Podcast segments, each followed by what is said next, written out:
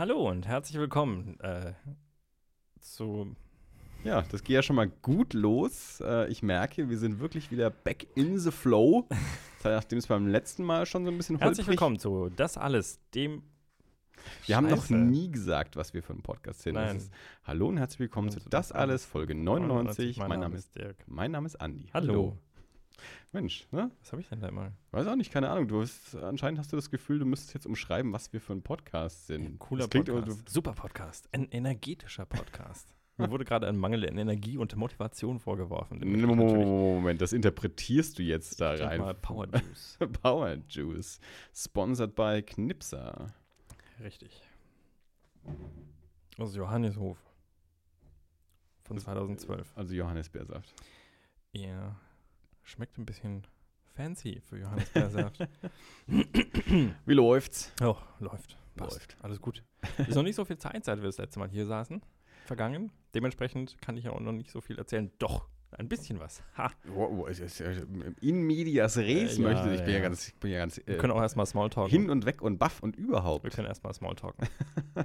Wie geht's dir? Was wir, jetzt, was wir jetzt ja die letzte Dreiviertelstunde schon gemacht haben oder halbe Stunde. Ja.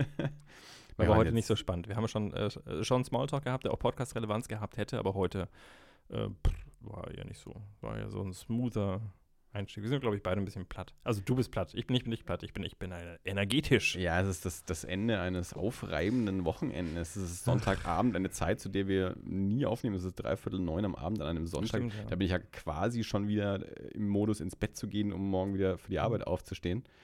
Ähm, Oh Gott, morgen ist wieder Arbeit. Ich arbeite wieder. Aber ich, Ho- we- ho- weißt du schon, Hooray für den Steuerzahler.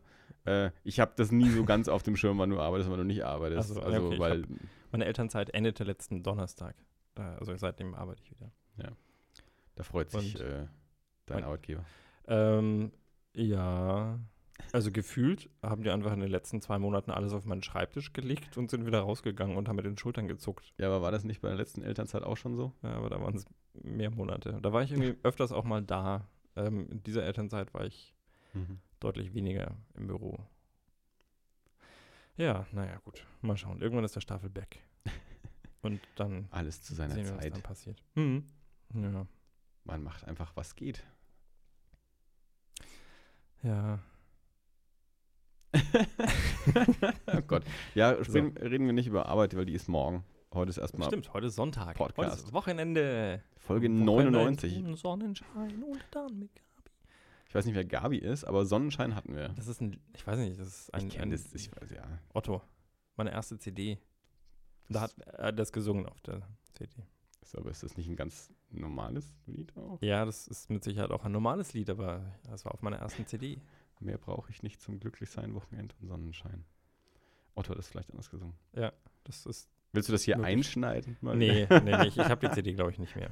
Ich, äh, Stimmt. Das findet man sicherlich nur auf äh, CDs. ja. Für die jüngeren Menschen da draußen. Möglicherweise war das auch nicht in dem Teil von CDs, die ich mir digitalisiert habe, als ich den CD, den CD-Stapler, den CD-Ständer hießen die Dinger, oder? Wenn du das sagen wolltest. ja, so ein. Metallgerüst mit Ja. ganz vielen Schlitzen drin, wo Mhm. man CDs reinsteckt. Ja, ja, die CD-Haltevorrichtung. CD-Haltevorrichtung. Heißt CD-Ständer, Ja. oder? Ja. So sagten wir damals in den 90ern. Genau, ja, so. Ähm. äh, Andi, wir hatten noch Sachen offen. Ja, du wolltest gerade doch in Medias Res Also nee, springen. ich habe halt irgendwie ein bisschen mal, äh, das sind auch alte Sachen. Ja, dann hau doch mal raus. Ähm, Oder rein, oder wie auch immer. Wohin auch immer. Also was ich, was ich angefangen habe, weil, ähm, weil es mich natürlich, weil es überall angekündigt war, ich habe mir ähm, auf Netflix äh, mal Iron Fist angeschaut mhm. äh, und bin so semi-begeistert. Mhm. Eher so. Hast du mal reingeguckt? Nein. Okay. Ich äh, bin aber auch mit den Marvel-Serien, ich glaube, wir haben das ja hier sicherlich auch schon mal angesprochen. Ich habe die erste Staffel Daredevil äh, im Verlauf eines Jahres gesehen. Also da lief Mhm. dann die zweite Staffel, war glaube ich schon raus, als ich die erste dann beendet habe, weil es mich schon nicht so gerissen hat. Ich habe eine Folge Luke Cage gesehen und das war's. Also kein Jessica Jones, keine zweite Staffel von Daredevil und jetzt auch von Iron Fist noch nichts. Und ja, das ist so mein Verhältnis zu den Marvel-Netflix-Serien. Nee, also irgendwie, irgendwie bin ich nicht so begeistert. Also, bisschen komische Charaktere, finde ich. Wie viel hast du gesehen? Schon ein paar Folgen. Ich weiß nicht. Ich weiß nur, weil, also ich, ich äh, jetzt äh, David, äh, unser lieber Freund aus den USA, Mhm. ähm, der ist ja der, der größte Iron Fist-Fan aller Okay. Zeiten. Also der hat die Comics. Vom Comic oder von. Ne, die, Okay. Der Comic erstmal. Also der hat das mit seinem Vater zusammen schon gelesen, weil sein Vater stand schon irgendwie so auf, auf, die, auf die Comics und dann Mhm. gab es vor einigen Jahren eben nochmal so eine, so eine Neuauflage, von der David dann auch äh, Riesenfan ist. Und also das ist so seine Lieblings-Comic-Figur. Er, er hat ja seinen Sohn Daniel Rand genannt. Okay. Also zum einen, se- sein Vater heißt Daniel, also somit, Ja. also auch die Verbindung zum Vater, aber eben auch noch dieses Rand mit rein, Mhm. weil er eben auch dieser riesen Iron Fist-Fan ist. Von daher war der natürlich schon, ja, auch sehr gespannt auf die Serie. ähm, Und im Vorfeld waren in den USA die Kritiken, also alle fürchterlich. Mhm. Ähm, also alle, was ich jetzt über die Serie weiß, ist, äh, ist das, was, was äh, David in der letzten äh, Folge von Hideous Energy äh, dazu erzählt hat. Er meinte jedenfalls, okay, also die ganzen Kritiken basieren halt, ich glaube, die, die Kritiker, haben, Kritiker haben die ersten sechs Folgen bekommen und er meint, die meisten Sachen, über die sich, die sich beschweren, sind Sachen, die sich dann in der zweiten Hälfte der Serie alle irgendwie auflösen. Okay. Also man, also ich, was ich jetzt so mitbekommen habe, als die ähm, Serie rauskam, so auf dem Das Alles Twitter-Feed sind ja recht viele Comic-Leute, die das dann auch gerne am ersten Wochenende anschauen und da waren die Stimmen auch sehr gemischt. Also manche, bei manchen kam es nicht an, manche fanden es recht gut, manche fanden es sehr gut. Also ich glaube, es ist wahrscheinlich bisher so die, vielleicht die umstrittenste der, der Marvel-Serien, weiß nicht so genau. Luke Cage mochten, glaube ich, auch viele nicht so richtig. Aber ja, also er meinte, die Serie ist nicht so schlecht, wie die Vorabkritiken alle waren, was aber auch daran liegt, wie gesagt, dass die nur die Hälfte der Staffel gesehen haben und all die Kritikpunkte sich eigentlich in der zweiten Hälfte der Staffel dann ähm, lösen, wobei er auch sagt, dass, die, dass er trotzdem noch, äh, noch Makel in der Serie. Also es Okay. ist sicherlich nicht die beste der, der Netflix ähm, äh, wobei er meinte, das Problem ist halt auch, dass die erste Staffel halt die erste Staffel von Daredevil war, die alle für das großartigste Fernsehen aller Zeiten halten und dass jetzt aber jede nachfolgende Serie sich quasi damit auch messen muss. Mhm. Äh, also dass wahrscheinlich äh, die, die Iron Fist Staffel besser weggekommen wäre, wenn man sie nicht mit den davor gekommenen Serien vergleichen müsste, dass aber halt ähm, die Figur so unbekannt ist, dass man das nicht als erste Serie rausgebracht hätte. Also haben sie ja, Ja. eben de facto ja. auch nicht. Ja, aber wie gesagt, ich habe also ich habe eine Vorschau halt gesehen, klar, Trailer kenne ich, aber ähm, sonst von der Serie selber so keine Folge angeschaut. Also ich habe gerade mal geschaut, ich äh, stehe jetzt bei Folge 9. Aha, okay. Ähm, also bin ein bisschen über die 6 hinaus. ja, okay. Aber äh, ich weiß es nicht. Also Mhm. vielleicht ist es auch so. Ich kann es nicht sagen. Ja, aber wie gesagt, es scheint ja auch mehr Leuten so zu gehen, Mhm. dass es nicht bei jedem so ankommt. Ich habe da jetzt keine Meinung dazu. Also zu den anderen Serien ja auch nicht. Ich finde es irgendwie nicht so ganz stimmig. Ähm, also jetzt, ich könnte sicherlich auch nochmal, ich habe jetzt auch schon längere Zeit nicht mehr reingeschaut, aber ähm, ich glaube, Luke Cage habe ich auch ein paar Folgen gesehen und da fand ich zumindest irgendwie das, das Setting Mhm. Besser. Also das hat mir, die hat sich ein bisschen besser angefühlt. Ja. Kannte ich weder den einen noch den anderen jetzt als, äh, als Comic-Held, also vom Lesen sowieso nicht, aber auch nicht vom Hören sagen. Und äh, das ist jetzt, weiß nicht. Äh, na gut, aber ich, äh, ich guck mal, vielleicht, vielleicht wird das, wird das ja noch. Ja, ich meine, jetzt bist du ja quasi schon fast am Ende. Also jetzt also zu Ende schauen Ja. ka- kannst das ja, wenn du wenn du die Zeit findest, mal noch und dann mal gucken, ob das eine, eine runde Sache wird oder nicht. Mhm. Hattest du die anderen Serien alle gesehen? Also Luke Cage hast du gerade gesagt, hast du ein bisschen was gesehen. Hast du äh, beide Daredevil und Jessica Jones gesehen? äh, Jessica Jones überhaupt nicht Mhm. und äh, Daredevil habe ich, glaube ich, bloß mal die erste Folge gesehen. Ah, ach so. Also habe ich äh, auch gar nicht, gar Mhm. nicht weitergeguckt. Äh, aber wenn, Das heißt, von Iron Fist hast du jetzt eigentlich schon mehr gesehen als von allem anderen. ja, Ah, okay. Ah, so. Mhm. Okay. Äh, es aber das heißt, wenn ich mir jetzt Daredevil anschaue, habe ich gute Chancen, dass ich äh, mehr Spaß damit habe, wenn ich, wenn ich jetzt das so. Also, ich meine, wie gesagt, es ist, ich, ich bin einer der wenigen Menschen, die, ähm, die mit der Serie nicht viel anfangen konnten und äh, die, das ist ja auch ein ganz großer Frevel, wenn man das laut, Frevel, wenn man das laut ausspricht. Ich halte ja den Hauptdarsteller von Daredevil für gar nicht gut. Und alle lieben ihn. Also äh, auch gerade David und Austin äh, finden, das ist der, der beste Schauspieler aller Zeiten, so schon fast. Und, und ich finde den, den schwächsten in der Serie. also ich mochte die ganzen Folgen mit, mit, ähm, mit Vincent D'Onofrio, weil Vincent D'Onofrio halt einfach äh, saugeil ist und, und auch seine Figur Kingpin und auch seine, seine rechte Hand Wesley, das war eigentlich so eine äh, unsere Lieblingsfigur. Immer wenn Wesley aufgetaucht ist, fanden wir das super, aber der ist halt einfach nur eine relativ kleine Figur auch. Mhm. Aber Charlie Cox, ähm, ich habe echt Schwierigkeiten, dem zuzuschauen. Also den finde ich nervig, immer wenn der aufgetaucht ist. Und der ist leider die Hauptfigur. Ähm, habe ich zudem keine Verbindung gekriegt. Ähm, deswegen, aber ja, die meisten waren nur begeistert, gerade von der ersten Staffel. Und okay. von der zweiten Staffel dann hauptsächlich vom, vom Punisher. Also John Bernthal, der äh, in, in The Walking Dead den, den anderen Sheriff am Anfang gespielt hat. Ich weiß ja keinen Namen. Ähm, der ist ja der Punisher im Netflix-Marvel-Universum. Und da heißt es immer, dass, äh, dass der von der zweiten Daredevil-Staffel halt so das Highlight war. Okay. Und der kriegt ja auch eine eigene Serie. Das ist dann wieder was, was ich mir anschauen würde. Also deswegen würde mich jetzt auch die zweite Daredevil-Staffel mal noch interessieren, wegen am Punisher, nicht wegen am Daredevil. Mhm. Und eine eigene Punisher-Serie würde ich mir sicherlich auch anschauen, weil das sind auch so, also das, das ist eine Figur, da, da habe ich auch zumindest eine Zeit lang mal ein paar Comics gelesen und so. Und ich mag ja dann so düstere Charaktere und ähm, da, bin ich, da bin ich ein bisschen gespannt drauf. Iron Fist mal schauen, ob ich da mal mal einen Blick reinwerf. Und, und, ja, es ist halt wirklich so. Also, ich meine, bei Luke Cage war es schon so, dass, ich mich, dass es mich ein bisschen interessiert hat. Und habe ich mal die erste Folge geschaut und fand die auch ganz okay und dachte auch, ich gucke das irgendwann mal weiter, aber dann habe ich es halt nie gemacht. Ja, ungefähr so ging es mir. Also ich, äh, ich weiß, ich habe hab das angeschaut und ich, ich habe dann irgendwann nicht mehr weitergeguckt. Ich kann dir auch nicht sagen, warum nicht. Mhm. Ja, es war irgendwie, ich hab, bin mal wieder drüber gestolpert und stimmt, habe ich mal angefangen. Aber, und ich, war es nicht so, dass ich gesagt habe, interessiert mich nicht, ist schlecht oder ist überhaupt nicht mein Ding. Ähm, ich habe einfach irgendwie aufgehört. Ich meine, ich sehe das schon regelmäßig auf meiner Liste. Also das ist jetzt nichts, was ich irgendwie vergessen habe oder so, aber ich habe dann immer gerade nicht so die Lust drauf, weil das ist eh das Problem. Ich bin auch heute mal wieder durch diese Liste durchgegangen und dachte mir, da ist ganz viel auf dieser Liste, was ich gerne mal sehen möchte, aber nicht ätzert so. Mhm. Also das ist auch vor allem immer, wenn man so diese, diese so, ähm, so düstere Dokumentationen oder so auf seine Liste packt. Mhm. Ja, nee, jetzt nicht so was Schwermütiges jetzt gerade. Ja. Ähm, kann ich absolut nachvollziehen. Ja, du siehst ja äh, öfter mal schwierige Dramen. Ich war ein zweites Mal in Kong. Ich weiß. Und? Apropos schwermütige Dramen. Nein, wir hatten wieder wahnsinnig viel Spaß. Äh, okay.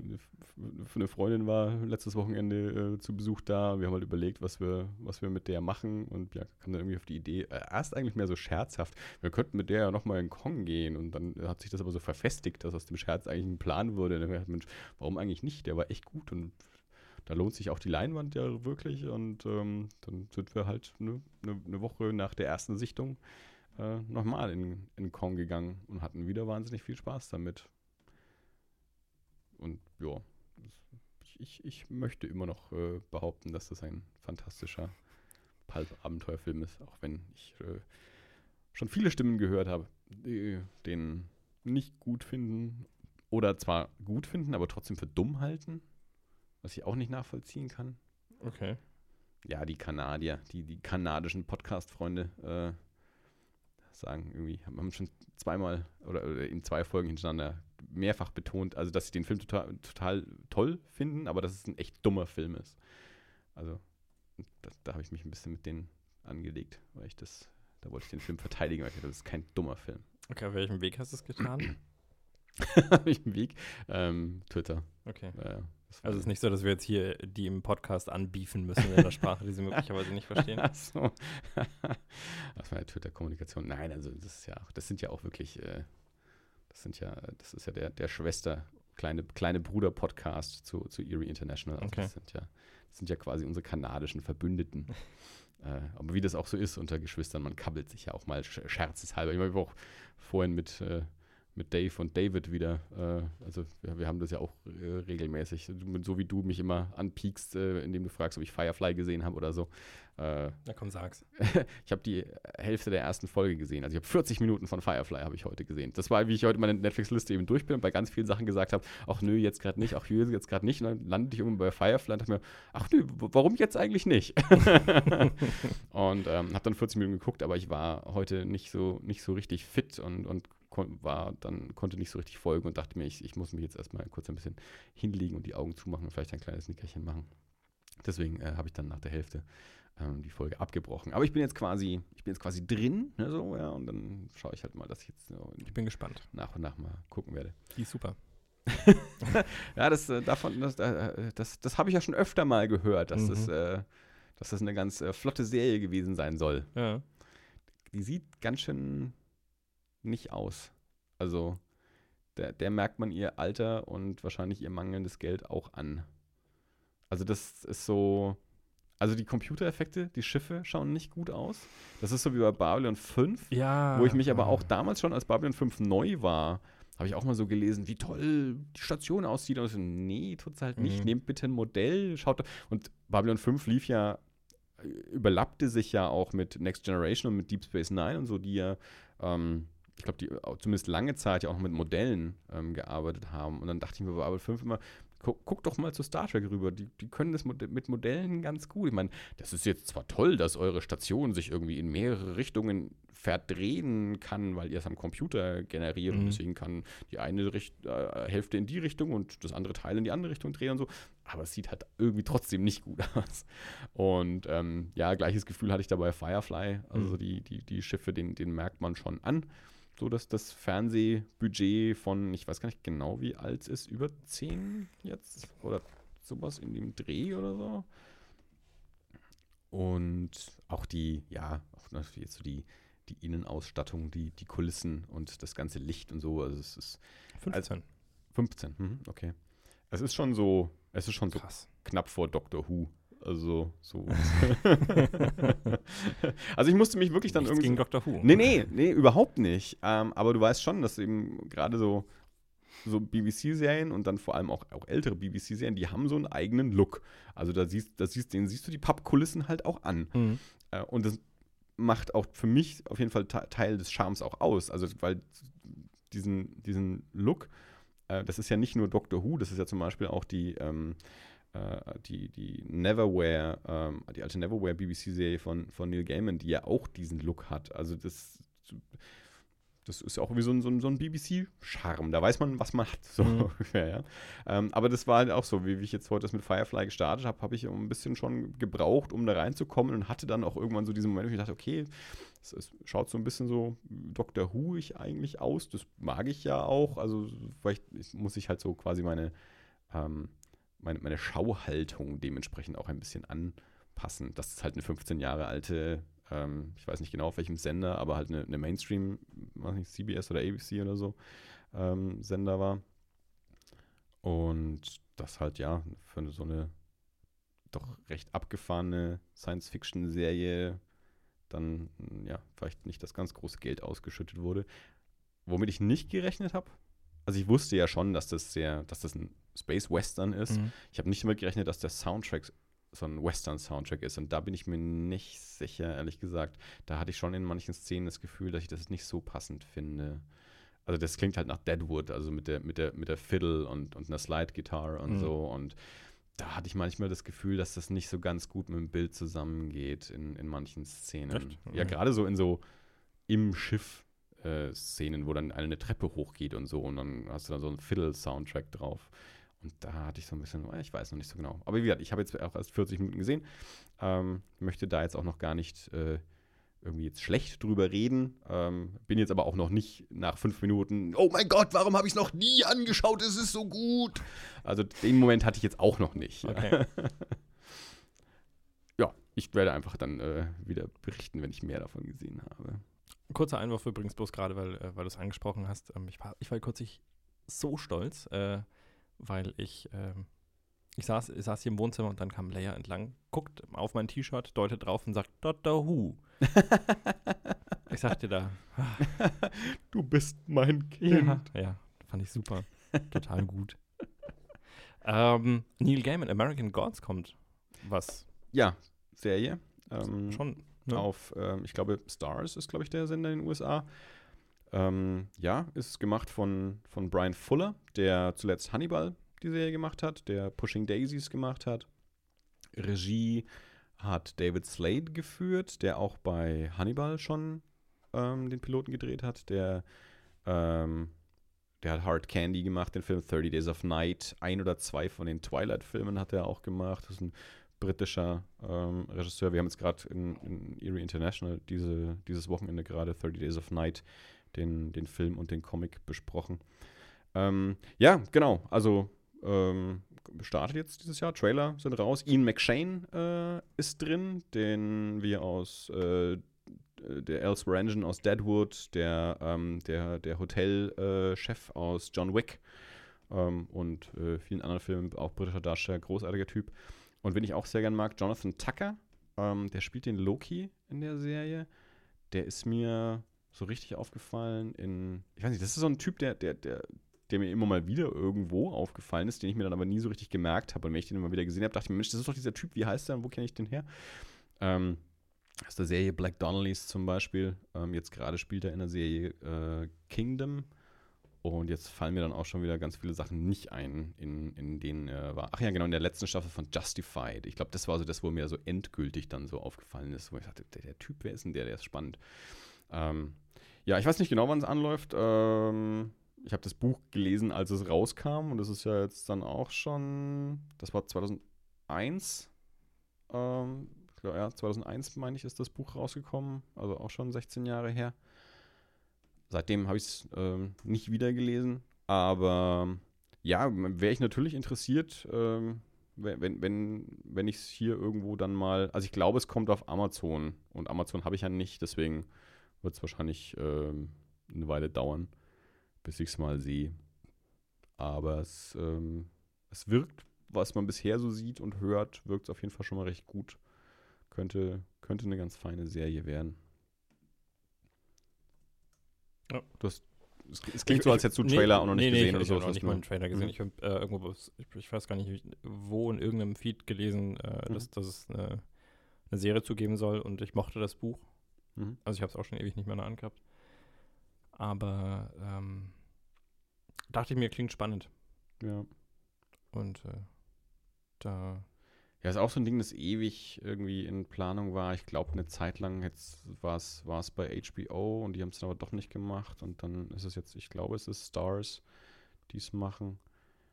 Um, ähm, und ja, also jetzt, jetzt kommt es auf jeden Fall. Und ja, bin gespannt. Also sind auf jeden Fall gute Leute äh, dran beteiligt, sowohl hinter als auch vor der Kamera. Ähm, soweit ich das so sehe, ist auch Neil Gaiman da stark involviert. Mhm. Hat vielleicht sogar auch Skripts geschrieben, da bin ich mir jetzt nicht so ganz sicher. Aber nee, es, es wirkt, als könnte das eine, eine, gute, eine gute Sache werden, eine gute Adaption, beziehungsweise eine gute Neuerzählung fürs, fürs Fernsehen. Ähm, sicherlich dann auch mit, mit Anpassungen oder so. Aber ich denke mal, was so für, für Leute wie uns, die das Buch vor 15 Jahren mal gelesen haben oder so, ähm, wäre das wahrscheinlich, das wahrscheinlich nicht schlecht. Ja, ein neues Buch hat er ja auch raus, äh, Norse Mythology, wo er die, die nordischen Mythen neu erzählt. Habe ich aber auch ähm, noch, also noch nicht gekauft. So, deswegen. Soll aber auch sehr gut sein. Ähm, aber gut, es ist Neil Gaiman. Mhm. Ich glaube, man hat noch selten wirklich Schlechtes über ein Neil Gaiman-Buch gehört. Und Stimmt. Bis jetzt, äh, jedes, jedes, das ich bisher gelesen habe, hat mir großen Spaß gemacht. Da ist er, er ist halt da einfach einer der der, der meiner Lieblingserzähler schon immer gewesen, so seit den 90ern, seit ich angefangen habe, Sandman zu lesen. Ja, gucken wir mal. Die nächste Serie, auf die ich jetzt immer noch äh, warte, ist halt dann Twin Peaks. Also, das ist so. Ich habe irgendwie dieses, dieses, äh, ich bin so gespannt auf und ich freue mich schon so auf, habe ich in letzter Zeit ganz, ganz, ganz selten, dass ich irgendwas habe, auf das ich hinfiebe. Und dann eben auch sowas wie jetzt halt, naja, Prime habe ich halt nicht. Und wenn dann halt was nur auf Prime ist, dann Mhm. habe ich jetzt aber halt auch nicht den Drang, da jetzt extra nochmal Geld für Prime zu zahlen. Weil wir hatten jetzt ja, habe ich ja, glaube ich, letztes Mal erzählt, hatten jetzt ja mal. Probemonat. einen Monat. Es, es war ja nicht mal der Probemonat. Ach so, okay. Die Probemonate hatten wir ja schon mal. Wir haben jetzt ja wirklich mal einen Monat lang bezahlt, Mhm. ähm, um halt die zweite Staffel von Ash vs. Evil Dead zu sehen. Und haben dann versucht, den Rest des Monats das auch noch möglichst viel zu nutzen. Haben aber wenig gefunden, worauf wir irgendwie Lust hatten zu sehen. Also Filme waren ganz schlecht. Serien waren schon ein paar, die ich mal sehen wollte. Ich habe dann Happen Leonard mal angefangen, habe dann aber auch irgendwie an dem Tag irgendwie nicht, nicht, weit, nicht weit geschafft. Habe dann irgendwie noch nach einer Viertelstunde oder so wieder ausgemacht. Äh, wir haben die erste Folge von The Strain dann endlich mal angeschaut. Da haben wir die, ja, die ersten zwei Bücher zumindest bisher gelesen. Da waren wir von der ersten Folge jetzt auch nicht so überzeugt, dass wir da direkt dabei geblieben wären. Also, ja, und das ist halt gerade, ich bin ja aus diesem, aus diesem Serienschauen ja so ein bisschen rausgefallen auch, dadurch, dass Bianca und ich ja mit den unterschiedlichen Zeiten ähm, selten dazu kommen, irgendwie mal, mal Serien l- wirklich zu verfolgen. Und ja, deswegen, wenn, wenn jetzt American Gods auf Amazon kommt, dann ja, löst es bei mir halt nicht aus, dass ich jetzt sofort das Geld für, für Prime in die Hand nehme und das dann schnell wegbinge. Aber Twin Peaks ist halt das. Also da möchte ich natürlich schon schauen. Wenn, da weiß ich noch nicht, wo das in Deutschland dann kommt. Kann halt auch gute Chancen sein, dass das dann irgendwie auf Amazon kommt oder so. Aber dass ich da dann, ob ich jetzt dann dann einen, einen Monat bezahle oder ob ich dann halt, keine Ahnung, die, die Folgen einzeln bezahle oder sowas, aber irgendwie äh, Twin Peaks, da, da werde ich nicht drum rumkommen. Mhm. Äh, das will ich dann auf jeden Fall sehen, weil dafür war ich äh, und bin ich noch zu großer Fan der, der ersten Stunde, ähm, also seit es in Deutschland das erste Mal ausgestrahlt wurde, ähm, bin ich Riesenfan dieser Serie und halte es immer noch für die, also für mich persönlich ist es einfach die beste Serie. Deswegen, ähm, ja, werde werd ich da schon schauen, dass ich die neuen Folgen dann auch so schnell wie möglich dann sehen kann. Ich habe ja letzte Woche oder vor zwei Wochen, letzte Folge, ähm, mal die Genrenale mal angesprochen gehabt. Hatte ich, oder? Ich weiß nicht. Ich glaube nicht, nee. Warum bilde ich mir ein, dass ich das angesprochen habe? Während der Berlinale, die jetzt kürzlich war, gibt es seit fünf Jahren ein kleines Nebenfestival, die Genre, Genrenale. Doch, ich glaube schon, dass ich es gesagt habe, dass ich mich momentan nicht. wieder mehr mit, mit, mit Genre aus Deutschland beschäftige und so. Ich, wir haben irgendwie haben wir darüber gesprochen. Da hattest du schon Wein. Das, das erinnert mich noch nicht. Jedenfalls seit fünf Jahren Genrenale, ähm, Okay. Festival für, für deutschen Genrefilm, gleichzeitig mit der Berlinale ähm, ins Leben gerufen von so ein paar jungen Filmemachern, ähm, die eben an, an deutschem Genrefilm oder an, an Genrefilm interessiert sind und halt so quasi den, den deutschen Genrefilm äh, gerne auch wieder stärken möchten. Und ähm, es gibt dazu auch einen, einen Podcast, der hat zwar, ich glaube, seit September letztes Jahr oder so keine Folge mehr rausgebracht. Wahrscheinlich, weil die dann mit Festivalvorbereitung und sowas ähm, genug zu tun hatten, ist jetzt mal so meine Interpretation. Aber ähm, nennt sich Living the Dream in Klammern AT. AT steht für Arbeitstitel. Äh, ein Genrenale Podcast. Also ich, wenn man einfach nach Genrenale äh, sucht äh, auf, auf iTunes oder halt an, in, seinem, in seiner entsprechenden Podcast-App, ähm, findet man den auf jeden Fall. Und es waren, glaube ich, 13 Folgen, ähm, die da rausgekommen sind äh, bisher. Ich habe so die, ja, ich glaube, ein bisschen mehr als die Hälfte habe ich mittlerweile gehört. Ich glaube, ich habe jetzt noch vier oder so übrig. Und ähm, da sind sehr gute Sachen dabei. Also es ist hauptsächlich ähm, zwei Jungs, namens Felix und Chris, äh, die äh, ja, Filmemacher sind, die auf der, auf, ähm, ich glaube, der eine war in Ludwigsburg auf der Filmhochschule, der andere weiß ich nicht so genau. Und einer davon eben Chris, der auch ein Mitinitiator der, der Genrenale ist, die sich ähm, zum einen einfach miteinander über Genrefilm unterhalten, zum einen so über eigene Erfahrungen, zum Beispiel sowas wie Casting, wie, wie betreibe ich Casting für, für meinen Film, zum anderen aber auch Filme besprechen. Es gibt eine Folge zum, zum als, als Star Trek Beyond rauskam, wo sie sich das äh, Star Trek Franchise äh, vornehmen. Es gibt eine Folge zu Nicholas Winning Refn, als Neon Demon rauskam und so. Und dann gibt es aber auch Folgen, wo sie Gäste haben, ähm, andere Regisseure, ähm, zum Beispiel der deutsche Regisseur des äh, Creature Features Stung, ähm, mit dem sie dann über seine Erfahrungen sprechen. Und was ich sehr spannend fand, war eine Folge mit Tommy Krabweis. Tommy Krabweis, der, den, den wir Kinder der 80er Jahre noch kennen als äh, äh, Mitglied von äh, RTL Samstagnacht in den 90er Jahren, der Miterfinder von Bernd das Brot und ähm, auch so Autor, Filmemacher und der hat die Jugendbuch-Fantasy-Reihe um äh, Mara geschrieben. Mara und der Feuerbringer heißt da, glaube ich, der erste Band. Und der hat eben auch die Verfilmung dieses ersten Bandes selbst gemacht, also selber geschrieben und Regie geführt und erzählt in dieser Folge ähm, quasi so von den, von den ja, Sch Schwierigkeiten, ähm, Genre, Familienentertainment äh, in Deutschland zu produzieren und seine ganzen Erfahrungen, die er dabei gemacht hat und wie das dann mit Filmstart war und wie es danach noch auf DVD weiterging und sowas. Eine ganz spannende Entwicklung ist, eine ganz spannende Geschichte, die er da so berichtet. Ähm, ich kenne den Film nicht, ich kenne die Bücher nicht, also da kann ich jetzt nichts dazu sagen. Ähm, aber ich äh, fand es auf jeden Fall einen interessanten Einblick ähm, in, in die Welt von, ja, wir, wir, wir sprechen ja häufig darüber, also so Filmeschauer an sich, aber auch hier in diesem Podcast haben wir schon häufiger darüber gesprochen, so über Film und Serie aus Deutschland. Und ich kenne genug Leute, die einfach aus Prinzip äh, Scheu oder, oder äh, generell eine, eine Scheu vor, vor deutschen Filmen und Serien oder auch äh, teilweise auch vor, vor deutschen äh, Autoren, Büchern haben. Ähm, und ich finde es aber eben ein, ein spannendes Feld äh, und ich habe auch immer noch so ein bisschen die Hoffnung, dass da vielleicht jetzt auch eine, eine Generation nachwächst, die das noch stärker forciert und vielleicht ja auch mit neuen Plattformen wie Netflix, die jetzt ja eben diese Serie Dark mit Baran oder von Baran Booda äh, produzieren, die ja auch eine, eine Genre-Serie ist. Also, dass sich da vielleicht auch mehr Felder auftun für gut produziertes Genre ähm, Entertainment aus Deutschland, das finde ich auf jeden Fall ein sehr spannendes Feld, das zu beobachten. Ob da dann gute Sachen bei rauskommen oder nicht, ist dann mal hinten angestellt. Aber ich finde, dieser Podcast äh, spricht da auf jeden Fall schon mal sehr interessant darüber, weil es eben auch Einblick gibt, weil die halt auch selber Filmemacher sind und dann eben auch noch dieses Festival machen, also auch viele dieser Filme sehen und auch ähm, zur, zur, zur Sichtung geben quasi auf diesem Festival. Ähm, und ja, deswegen möchte ich diesen Podcast empfehlen und ich hoffe, dass die auch, ähm, dass die auch wieder weitermachen mit diesem Podcast. Wie gesagt, jetzt gibt es schon seit einigen Monaten keine neue Folge mehr.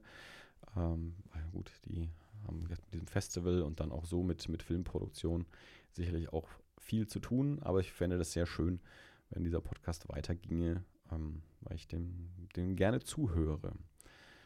Und äh, da habe ich auch ähm, ich habe mir zwei Kurzfilme angeschaut letzte Woche, die in diesem Podcast erwähnt wurden. Das eine ist Zombriella. Das ist ein 16-minütiger Zombie-Kurzfilm für Kinder, der auf dem Kinderkanal auch lief. Also der ist, der ist wirklich, ähm, also, äh, also, also harmlos in dem Sinne, dass der wirklich für Kinder ist. Also die, die Zombies da, also irgendwann fällt im, in, im Film dann so der Satz, ja, die sehen halt ein bisschen komisch aus und riechen ein bisschen komisch, aber ansonsten sind die eigentlich ganz nett. Also die beißen jetzt auch keinen, die essen Fisch und so, aber das, das weiß der Protagonist halt am Anfang nicht. Also eigentlich ist es ein Traum, eigentlich geht es in dem Film darum, dass er äh, lernt, mit, mit, ähm, mit Albträumen umzugehen und Ängste zu überwinden und so. Und ich habe das Experiment gemacht, ähm, weil ich dachte, okay, man, ich kann den jetzt anschauen und kann ihn irgendwie bewerten, aber ich, mich, mich interessiert es, wie der tatsächlich auf Kinder wirkt. Und eine Arbeitskollegin von mir hat einen ähm, jetzt achtjährigen Sohn. Und der habe ich das zur Aufgabe gemacht, oder habe gesagt, ich schicke dir mal einen Link, ähm, guck den doch mal äh, mit, mit Hugo, guck dir mal den Film an und ähm, gib mir mal Feedback. Äh, und dann ja, haben die den zusammen angeschaut und äh, der, der Bub war, war sehr angenehm. Er war am Anfang auch erstmal ein bisschen abgeschreckt, sich jetzt einen Film mit Zombies anzuschauen. Also er, er, wusste wohl irgendwie, was ein Zombie ist. Aber gut, also der, der schaut auch Star Wars und Fast and Furious und so. Mhm. Also der ist jetzt nicht komplett raus aus der Welt. Aber er, er hatte offensichtlich Respekt davor, sich einen Zombie-Film anzuschauen. Da war er wohl erstmal ein bisschen abgeschreckt. Aber ich hatte, ich hatte der Kollegin versichert, dass der, wie gesagt, auf dem Kinderkanal lief und auch wirklich harmlos ist. Und ich, ich den ja auch vorher angeschaut habe, dass ich, also dafür gerade stehe quasi, dass, dass das kein, kein gruseliger Film ist, den jetzt äh, ihr Sohn nicht vertragen würde. Und er war dann sehr angetan, ja. Die haben den auch direkt gleich nochmal dann angeschaut danach. Also erst haben sie mir so ein drei Minuten Video geschickt, äh, so seine Reaktion, und dann haben sie ihn auch gleich nochmal angeguckt. Ähm, und sie, äh, ich habe dann auch sie gefragt, wie sie als Mutter ähm, jetzt den, den Film wahrgenommen hat. Und sie meinte eben auch, dass, äh, den eigentlich, dass sie den sehr gut fand und äh, dass man auch gerade als, als, als Mutter ja öfter nach sowas sucht, wo man dem Kind irgendwie was, was nahe bringen kann, eben so Ängste überwinden, Albträume umgehen und, und äh, solche Sachen. Ähm, und ja, also die hatten, Fa äh, Vater, Mutter und Sohn hatten viel Spaß mit dem Film. Findet man in der ARD-Mediathek, äh, findet man auch auf YouTube, Zombriella. Ähm, und ein anderer Film, den ich äh, auch aus dem Podcast ähm, angeschaut habe, ist ein 21-minütiger Kurzfilm namens, also entweder Jagon oder Jagon. Also ich habe ein, äh, ein Video angeschaut, wo sie auf so einer englischsprachigen Konferenz, also sind auf irgendeiner Konferenz und sprechen Englisch und sprechen mit dem Film. Also da sagen sie Jagon. Äh, ist ein, ist ein Fantasy-Film, ähm, ich glaube von der Hochschule Baden-Württemberg, also Ludwigsburg, glaube ich. Ähm, der hat mich schwer begeistert, muss ich sagen. Der hat mich mehr begeistert als Darth Maul Apprentice. Und Darth Maul Apprentice war ja schon, äh, war ja schon schön. Aber den fand ich noch besser. Also der ist auch, wir hatten ja kurzer Film, kurze Geschichte, ähm, so, so, ein Fantasy-Setting, Wald, Schwertkämpfe, Magie, ähm, viel Stunt. Ähm, also Bianca meinte, ja, es ist halt wieder Stuntarbeit im Wald schön gefilmt so. ähm, sie sie hat es nicht so sehr gekriegt, um, also so ähnlich wie Darth Maul Apprentice, Stuntarbeit im Wald, schön gefilmt. Aber nee, ich fand ihn richtig toll. Der sieht richtig toll aus. Ähm, was, was die sehr clever gemacht haben, fand ich. Ähm, ich habe ja mal hier auch die, die These vertreten im Podcast, dass unsere Schwierigkeit mit, mit deutschem Kino und Serie häufig ist, dass ich das Gefühl habe, dass uns der Filter fehlt, also dass wir äh, Dinge aus, aus Amerika oder anderen Ländern leichter annehmen und weniger hinterfragen, weil wir einen Filter der Sprache haben. Also entweder schauen wir es in einer fremden Sprache oder wir schauen es in einer synchronisierten Fassung, was auch irgendwie einen Verfremdungseffekt hat. Und das, wenn wir, wenn wir es aber auf Deutsch anschauen, ist dann immer seltsam wirkt. Und das dann gerade dann auch bei sowas wie einem Fantasy-Film, ähm, wenn es dann einfach so normales Deutsch ist, dass uns das irgendwie komisch vorkommt. Was die gemacht haben, ist, die, äh, ich weiß nicht, was die für eine Sprache sprechen. Also es, es könnte was Skandinavisches sein. Also es, es hat so ein, so ein man, man, erkennt so das ein oder andere Wort, ja. Also es, es könnte was sehr ein altdeutscher Dialekt sein, es könnte was skandinavisch sein, es könnte irgendwas dazwischen sein. Also ich habe keine Ahnung, ob die sich eine eigene Sprache irgendwie da zusammengebaut haben oder ob das ähm, tatsächlich eine, eine, eine fremde Sprache ist, die sie dafür benutzt haben. Das weiß ich nicht. Also der Film ist untertitelt, mhm. äh, was natürlich eben diesem, diesem Fantasy-Setting also sehr entgegenkommt, also diesen, diesen Verfremdungseffekt auf jeden Fall schon mal mit reinbringt, sodass wir das dann auch also hinnehmen. Ähm, und er sieht, er sieht unglaublich gut aus. Ich fand ihn auch richtig spannend. Tolle Designs, tolle Kamera. Ähm, die Special Effects sind auch richtig gut. Den findet man auch auf, äh, auf YouTube. Einfach mal Jargon-Film ähm, äh, in, in YouTube eintippen. Dann taucht der auf. Wie gesagt, 21 Minuten ähm, könnt ihr äh, nicht verfehlen. Ähm, wir packen es auch in die Show Notes äh, auf äh, www.das alles.de. Und ich habe dann auch den, den, den, Regisseur mal noch recherchiert und habe mir noch einen früheren Kurzfilm von mir angeschaut. Der hatte auch so 20, 21 Minuten. Der hieß Honeymoon Hotel. Mit dem hat er, ähm, es gibt von, es gibt diesen, diesen Spartensender 13th Street, äh, auch so ein Pay-Sender, der eben so Krimi-Horror-Zeug und sowas macht. Die, die arbeiten noch mit dem Fantasy Filmfestival zusammen. Und von denen gibt es so einen Wettbewerb, ähm, Shocking Shorts, ähm, ein, ein Kurzfilmwettbewerb. Und da hat der, der Regisseur, dessen Namen ich nicht hinkriege, Meyut, war ein türkischer Name, den ich mir jetzt nicht merken konnte. Ähm, der hat jedenfalls mit Honeymoon Hotel diesen Shocking Shorts Wettbewerb auch gewonnen. Den Film habe ich mir auch angeschaut. Der war nicht ganz so ausgereift wie, wie Jagon. Den fand ich nicht ganz so gut. Er hatte aber auch schöne Momente. Hat sich nur ein bisschen gezogen und hat so ein paar Mal auch noch so die, die, die, ähm, Stimmung gewechselt. Der ist, äh, würde ich so sagen, seine, True Romance äh, Hommage. Also das trägt der Film auf jeden Fall sehr, sehr offen auch nach außen. Also auch am, am Ende so die, die Musik, die am Ende läuft, erinnert auch sehr an den, an den Score von, von True Romance und so dieses ganze Setting ist ein, ein, Pärchen in einem Hotel belagert von der Polizei und so und Schießerei und das alles und hat so ein paar so, so verschiedenen äh, verschachtelten Zeitebenen erzählt. Also es ist offensichtlich so eine Tarantino und äh, True Romance Hommage. Ist ganz schön, wie gesagt, war für mich nicht so ausgereift und, und nicht so rund, wie es Jagon ist.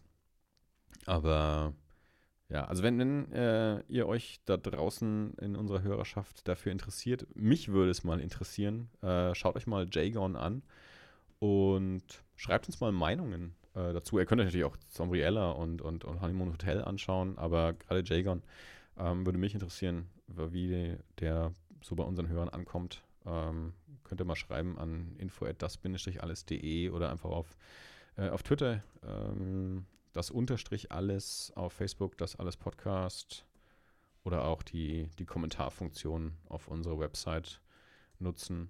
Ähm, also nehmt euch mal die, die 21 Minuten, guckt da mal rein und sagt mal, was ihr davon haltet. Also ich muss sagen, also jetzt mit, mit den, den Darth Apprentice, äh, Darth Apprentice, Darth Maul Apprentice äh, Leuten und mit diesem Jagon-Team, ähm, das ist jetzt äh, ja, ungefähr, ein, wann war das? Ungefähr ein Jahr her oder nicht ganz ein Jahr mit, mit Darth Maul Apprentice.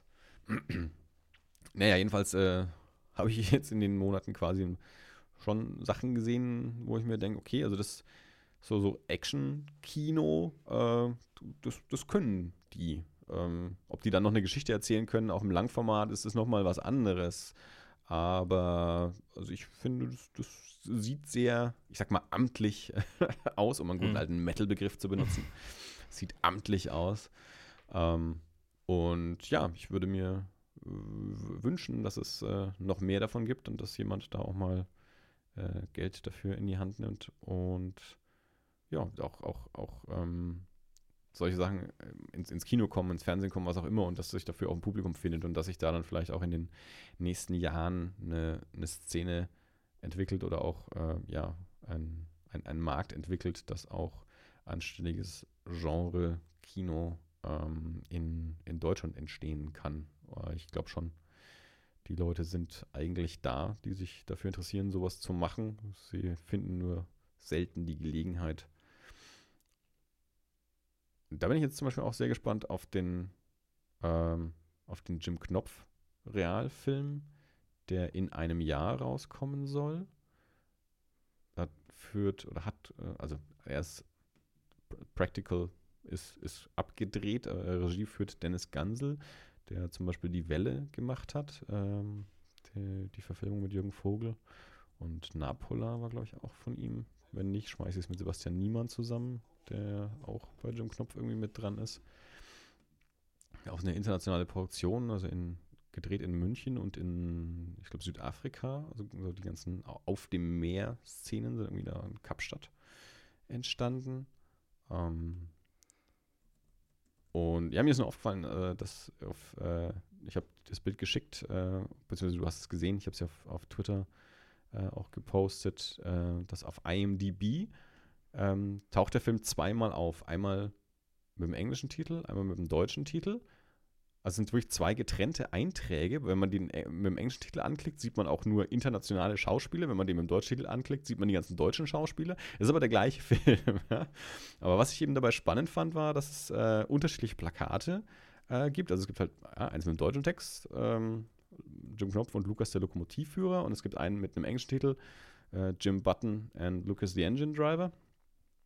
Und ähm, die, die Plakate sind eben auch unterschiedlich gestaltet. Also es ist nicht das gleiche Plakat, nur einmal mit Englisch, einmal mit dem deutschen Titel, sondern es sind auch unterschiedlich gestaltete Plakate, ähm, die zumindest für mich so ein, so, so, so ein Ding klar äh, zeigen, wie wie unterschiedlich halt äh, Zielgruppen in dem Moment angesprochen werden, was ja auch klar ist, unterschiedliche Märkte, unterschiedliche Zielgruppenansprache.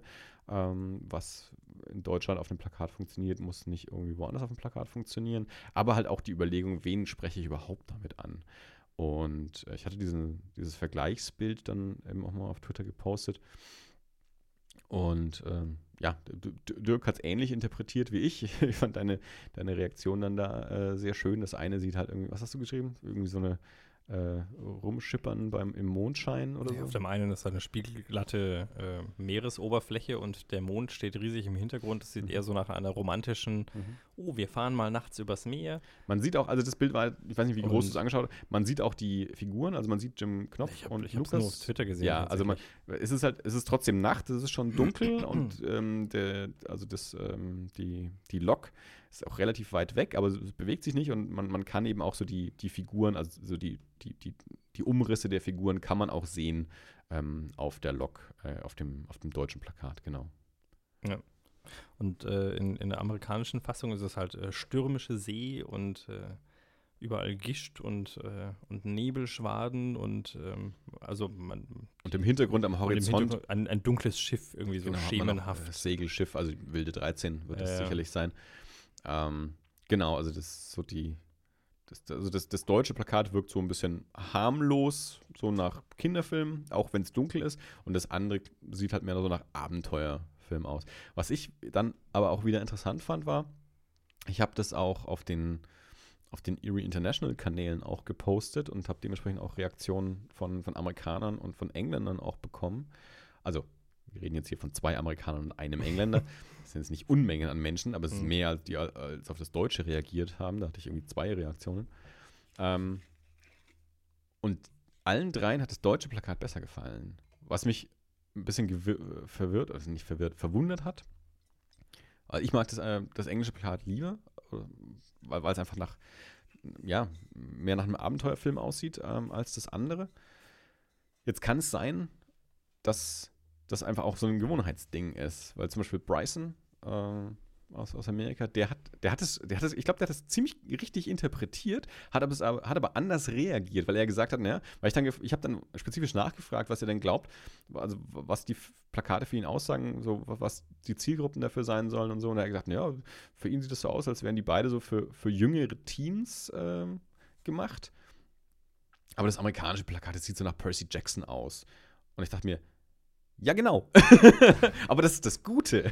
Also, ich habe jetzt den, ich habe Percy Jackson weder gesehen noch gelesen, darum geht es mir in dem mhm. Moment auch gar nicht. Ähm, aber ich dachte mir, genau, also das, eben, das sieht nach so einem Abenteuer-Ding äh, aus. Das, ich habe dann auf der deutschen Konvention äh, mit dem der Comiczeichner Robin Vers, Vers, Vers äh, hat ja reagiert. Äh, mit dem haben wir da kurz ein bisschen hin und her geschrieben. Und da habe ich auch gesagt, das eine ist halt Puppenkiste, das andere ist Harry Potter.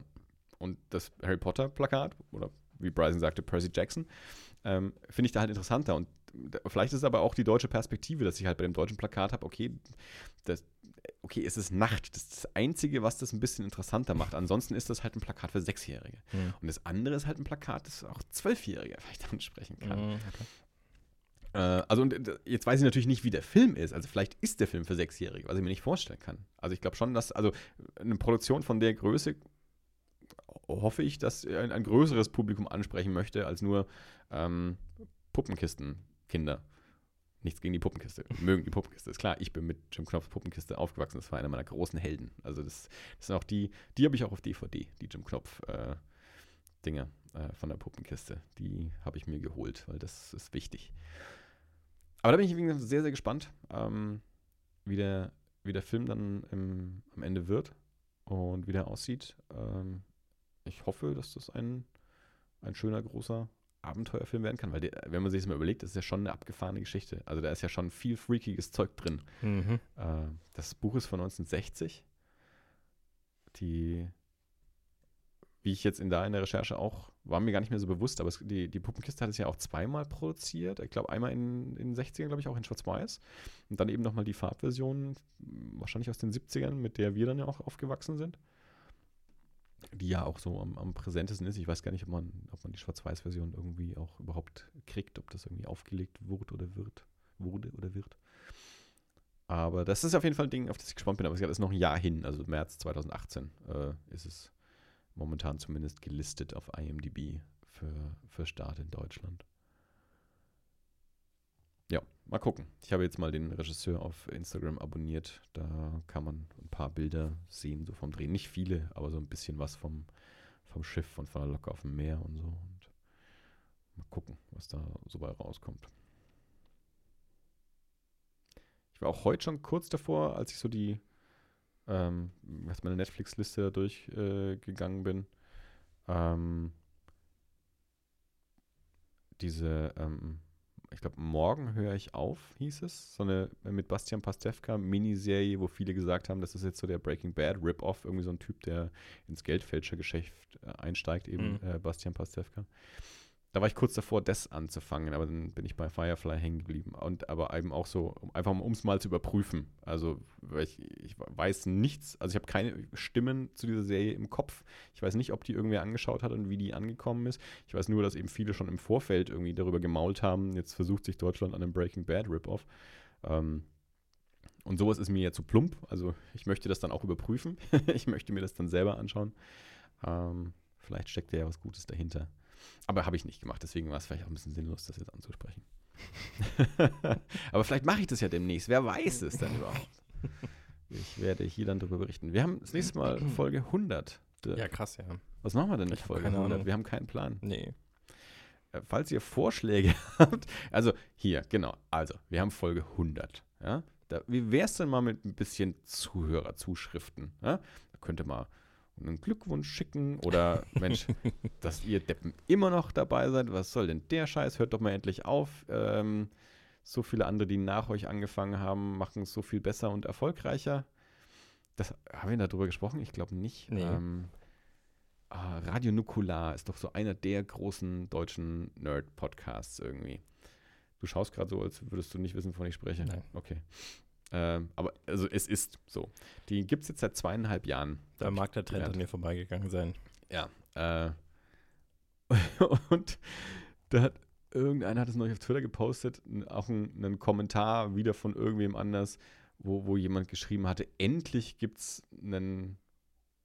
Nee, aber genau, der Kommentar war zum Paperback-Podcast. Es gibt einen neuen Comic-Podcast aus Deutschland, Paperback. Äh, und der Kommentar war zu Paperback und da hieß es, endlich gibt es, nachdem Radio Nukular, das schon tote äh, Medium-Podcast äh, wieder belebt hat, gibt es jetzt endlich einen zweiten guten Podcast. Also Radio Nukular vor zweieinhalb Jahren ist, ist, war der eine gute Podcast und jetzt gibt es mit Paperback den zweiten guten Podcast in Deutschland. Ich muss ganz ehrlich zugeben, ich habe von beiden noch keine Folge gehört. Also ich möchte jetzt gar nichts gegen diese Podcasts irgendwie sagen. Da, darum geht es mir nicht. Ich fand nur das so, ich habe dann auch, ich habe dann da echt mal nachgefragt, wie lange es denn Nukular gibt und dann wurde mir gesagt, das seit zweieinhalb Jahren. Da dachte ich mir, okay, das heißt, wir, die wir vor fast fünf Jahren angefangen haben und ganz viele andere, die vor uns ja auch schon da waren, die haben also ein totes Medium betrieben. Also das, es, es gab keine Podcasts. Ja, wir haben es ja nicht. Ich meine, wir, sind, wir, wir, wir haben 100, 120 Zuhörer. Das ist nix. Ich meine, der, der, der, der Z-Geist äh, hat keine Ahnung, wie viele Folgen äh, rausgebracht, bevor wir überhaupt irgendwann mal dran gedacht haben, Ja. einen, einen Podcast machen. Und, und das ist jetzt nur so dieses, dieses kleine, äh, ähm, diese kleine Comic-Podcast-Sicht. Aber es, man, es gibt ganz andere Podcasts, die noch viel länger laufen und, und äh, immer noch laufen. Äh, Also ich möchte jetzt auch gar nicht sagen, wir waren das große Ding. Also das ist, das ist ja auch Quatsch. Aber äh, ich fand es nur so schön, so, ach Mensch, endlich, seit zweieinhalb Jahren gibt es endlich wieder zwei Podcasts in Deutschland, die was können. Mir, hm, Vielleicht können wir einfach nicht. Ja, das, gut. Das mag ja sein. ja, aber Das, äh, er hat ja auch wirklich explizit geschrieben, dass es, das Medium war tot. Also, Hm. okay, was haben wir denn dann alle gemacht? Also, äh, die wir schon vor mehr als zweieinhalb Jahren Podcast gemacht haben. Was war denn das dann? Ja, es ist die Frage, wer das geschrieben hat. Ja, ich meine, klar, das ist halt irgendein Kommentar von einem Hörer halt. Also, ich meine, vielleicht, man kann, man ja, der ist, der, der ist äh, 14 oder 16. wenn, und, äh, wenn der das unter meinen Podcast geschrieben hätte, dann würde ich mich vielleicht auch darüber freuen. Ja, Mensch, yay, cool. Der Nein, findet, wir sind der zweitbeste Podcast Deutschlands. Super. naja. Ja, gut, jedenfalls, äh, genau. Folge 100 äh, steht vor der Tür. Ähm, ich erwarte 100 Zuschriften dafür. Sonst trete ich nicht an. Mm, Wir machen die Folge erst, wenn wir 100 Zuschriften haben. Okay. ähm, ich glaube, das wird nichts. Wir haben, ich glaube, wir haben insgesamt keine 100 Zuschriften seit den, nein, wahrscheinlich nicht. seit nee. den äh, 99 Folgen jetzt. nee. Ihr seid nicht so, nicht so redewillig. Aber gut, deswegen hört ihr uns ja auch. Ja, gut, ähm, ich schreibe auch nicht so oft an irgendwelche Podcasts, die ich Ja. höre. Ich auch nicht. Aber das haben wir ja auch schon häufig thematisiert. Wir freuen uns ja immer, wenn sich mal jemand meldet. Yvette hat sich eingeladen. Ich habe es neulich auf, auf, auf, auf Twitter ähm, mal geschrieben, auch wieder als Reaktion an Ich glaube, es war der, der Nerd vom Podcast mit dem Nerd, war es, glaube ich, der irgendwie auch was geschrieben hatte, äh, dass er das gar nicht, der, dass er den Podcast ja erstmal macht, weil es ihm Spaß macht und, und dass es jetzt nicht darum geht, irgendwie damit Geld zu verdienen und viele Machen Hörer zu haben. Ja auch Und da- ich hab dann nämlich auch geschrieben. Ich habe dann eben auch geschrieben, also zum, wir machen das erstmal für uns und freuen uns dann quasi als Bonus über jede Reaktion, Ja. die, die dann so kommt. Aber ähm, wir haben das jetzt äh, auch nicht äh, angefangen, weil wir uns gedacht haben, das macht uns reich und berühmt. Nein, eher, äh, ich, ich bin tatsächlich eher davon ausgegangen, dass wir so landen wie jetzt. Also ein paar, paar Leute hören sich das schon an. Wir, wir treffen uns regelmäßig mal zum Weintrinken. Und äh, ja, aber dass wir das. Äh, Ruth kann endlich wieder ihre Wohnung putzen. ey, da, da muss es ja schlimm ausgeschaut haben, auch so. Also, es ist. Ja, Äh, in, wir entschuldigen uns nochmal in aller, äh, in aller. ich möchte mich auch bei allen Leuten entschuldigen, die die Ruth besuchen mussten in der Zeit. Das war bestimmt Das kein wahrscheinlich- Spaß. Das hat wahrscheinlich keiner mehr gemacht. Nee, also ich, die sind doch jetzt in dem Ort, glaube ich, auch ganz schön verrufen dann. Mhm. Die putzen nie, da schaut's aus, das Ja. die riecht auch ein bisschen so. Also Aber wenn der Wind da. ungünstig steht. Sie hätte uns einfach normal hören können. Ja, meine, nochmal von vorne. Ey, ey, ich muss auch sagen, also, also bevor es nochmal so dramatisch wird, ich schicke dir auch eine Sprachnachricht irgendwie auf WhatsApp oder so. ja, aber wie, Das- wie viel schaffst du denn in der Zeit? in, In der Sprachnachricht. Da putzt ja nichts. Da räumst du ja noch nicht Ja, die Spülmaschine ich, aus. Ich kann ja auch länger, ich kann was vorlesen oder so auch mal. Also ja, Fortsetzungsroman, so. Keine Ahnung. Singen zwischendurch. ja. Äh, muss, muss ja halt mal sagen, wie lange sie so Ja, braucht, um das- zu das Aber die hat natürlich auch ein Haus, ja. Ein Haus, zwei Kinder und einen Hund oder so. Ja, verschissen. Ja, also, dass man. Also, wie hier. puh. Du kommst zu nichts mehr. Ja, du- kommt zu nix, aber viel Dreck. Mhm. Mensch, zum Glück habe ich das nicht. Lucky you. Naja, das kann man auch entscheiden. das ist, also, das ist, war jetzt kein Würfelspiel oder so. Das mei meistens basiert das irgendwie auf Entscheidungen. Ja. Naja, gut. Ähm, Dirk, hast du noch was, äh, was du loswerden willst in Folge 99? Ich glaube nicht. Oder möchtest du ja die heißen Sachen alle noch für heute 100 aussparen? Ja, schön wär's. Ja, ja, äh, ich werde, ich, ich halte seit langem schon äh, alles Mögliche zurück und Ja, werde glaube ich. in Folge 100, wir machen so ein Medley, wie im, wie im Mondmann. Oh, den habe ich auch nur das eine Mal im Kino gesehen, deswegen weiß ich jetzt nicht, was du mit Medley meinst. Ja, er macht zum Schluss so eine, so eine große Party, bei der alles Ach so, passiert. Ja. Es macht so eine riesige Show mit, da kommt sogar der Weihnachtsmann und alle. Eine Show mit allem. Eins mit allem. Und einem Pfle- Pfefferminzblättchen obendrauf. Das Einzige, was ich jetzt noch empfehle, ist, dass ähm, auf, in der Arte-Mediathek ist jetzt noch, ich glaube, bis Mitte April, die Dokumentation De Palma von, na nicht von, aber mit und über den Regisseur Brian De Palma von äh, Noah Baumbach und Jake Paltrow. Ist letztes Jahr, glaube ich, in den USA rausgekommen, wurde recht viel besprochen und ähm, läuft, ich glaube, ja, zi- ziemlich genau jetzt während der Aufnahme oder jetzt bald läuft sie äh, auf Arte im Fernsehen drin, aber ist äh, seit heute, also heute ist der, was haben wir jetzt, den, äh, den 26. März, seit heute ist sie in der ARD Mediathek und bis ARD oder Arte? äh, Arte, Arte Mediathek. Okay. Ähm, und das für, ich weiß nicht, bis 16. April oder irgendwie sowas, ich habe es vergessen. Ich habe es dann heute gleich mal angeschaut. Jedenfalls ähm, ist einfach nur, ist eigentlich ganz interessant gemacht, weil sie anders funktioniert als die meisten solcher Dokumentationen. Es gibt keine anderen Stimmen, es gibt nur Brian De Palma. Äh, du hast Brian De Palma in einer Einstellung, also die Kamera ist einfach auf ihm drauf, wie er vor so einem Kamin sitzt und über seine Filme spricht. Und dazu kriegst du Ausschnitte aus seinen Filmen oder mal noch aus Hitchcock-Filmen, weil er halt auch viel über Hitchcock spricht. Ähm, aber so geht er einfach seine, ich glaube, seine, ich seine komplette Filmografie durch, vom Anfang bis zum Ende. Er fängt so an bei seiner, in seiner Studentenzeit, ähm, zeigt so Filme, die er in der Zeit gemacht hat und sagt was dazu. Und so machen sie einen Film nach dem anderen durch. Das geht, glaube zwei Stunden 10, 2 Stunden 20 oder irgendwie sowas.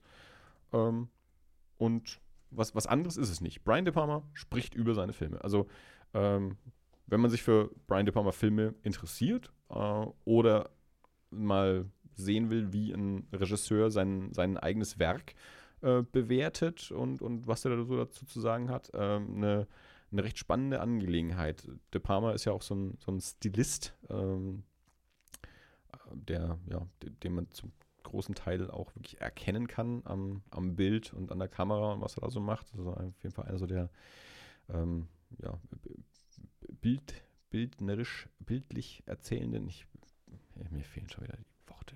So, ich, ich, finde die Worte nicht. Ähm, ja, einer aus dem, aus dem New Hollywood äh, 70er Jahre, so aus dem ähm, Francis Ford Coppola, Martin Scorsese, George Lucas, Steven Spielberg-Umfeld, Paul Schrader. Und nee, äh, coole Sache. Ähm, hat mich gefreut. Ich habe das durch Zufall die Tage äh, entdeckt, dass das heute im Fernsehen kommt und dachte mir, Mensch, dann ist das bestimmt auch in der Mediathek, weil ähm, anschauen schaffe ich es wahrscheinlich nicht im Fernsehen. Aber ja, genau. Mediathek, Arte, ähm, De Palma ähm, kann ich empfehlen, wenn man sich für De Palma oder an sich ein bisschen mehr für, für Kino und für Regisseure und so interessiert. Ist eine Gelegenheit, das jetzt mal zu sehen. Das Problem ist, wenn dieser Podcast rauskommt, dann ist der Film schon wieder aus der Mediathek raus. Also ich war mir jetzt nicht mehr sicher, wie lange in der. Sechs Tage. Ach, sechs Tage nur. Okay, dann war es nicht der 16. April. Hm. Ähm, dann, Neun oder neun. Ich guck mal, ob ich eine andere Quelle finde. Ja. Tut mir leid, ich hätte es nicht sollen. Ich dachte, ich, ich, ich, ich hatte es mir zwar aufgenommen, ich wusste 26. März bis irgendwas. Du kannst es ja twittern Aber- als äh, Vorgriff auf diese. Ich, siehst du, während ich die Doku angeschaut habe, dachte ich mir auch noch, das sollte ich machen und habe es dann aber wieder vergessen. Mhm. Hausaufgabe für dich? Hausaufgabe für mich. Twittern. Als, Twittern. äh, Also Vorgriff vielleicht habe ich getwittert vor ein paar Tagen, ähm, dass De Palma in der Arte-Mediathek ist. Äh, wenn nicht, habt ihr es leider verpasst. Schon wieder ein Futur 2. Vielleicht werde ich getwittert haben. Oh, in Konjunktiv. Nein. Das ist kein Futur 2. Ich werde getwi Ja? getwittert haben. Was ist denn das dann? Ja. Dirk, war das alles? Das war alles. Äh, Ähm, liebe Leute, Moment, die- das, ich die, muss umgreifen. schön, dass ihr da wart in unserer letzten Folge mit zwei Stellen vorne dran. Ähm, ja, beim nächsten Mal dreistellig. genau. Dann sind wir alte Hasen. Quasi. oder so. Das sind wir doch eh schon. ja. Aber dann sind wir ähm, wie- wieder. Also dann ist es schon Folge 3 des, äh, des Reboots äh, quasi.